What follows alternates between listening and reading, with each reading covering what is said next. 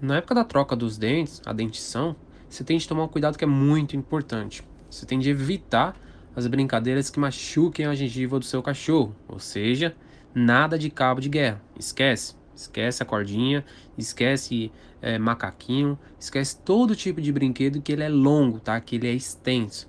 Se você tiver dois cães ou mais, você tem de evitar esses brinquedos, porque eles podem usar isso como cabo de guerra, tá? Isso pode acabar machucando a gengiva do seu cachorro.